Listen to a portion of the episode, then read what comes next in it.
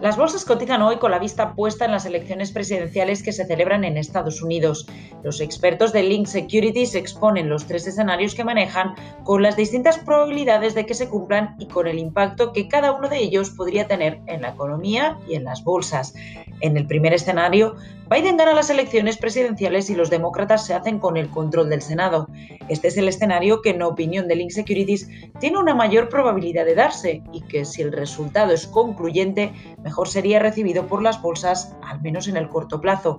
Escenario positivo para las compañías de renovables, para las de infraestructuras y para las de materiales, sector este muy ligado al anterior. En el segundo escenario, Biden gana las elecciones presidenciales y los republicanos mantienen el control del Senado. Este es el segundo escenario que goza de una probabilidad más elevada.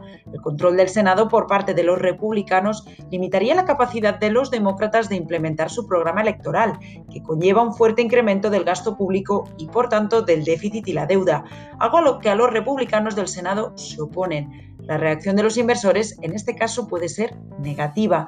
Y el tercer escenario, Trump se hace con la reelección y los republicanos mantienen el control del Senado, escenario que tiene una probabilidad reducida de darse y que sería una continuación del actual, pero que traería consigo algunos cambios. No sería mal recibido por los inversores, ya que evitaría la subida de impuestos a las empresas y a las rentas altas que llevan los demócratas en su programa electoral.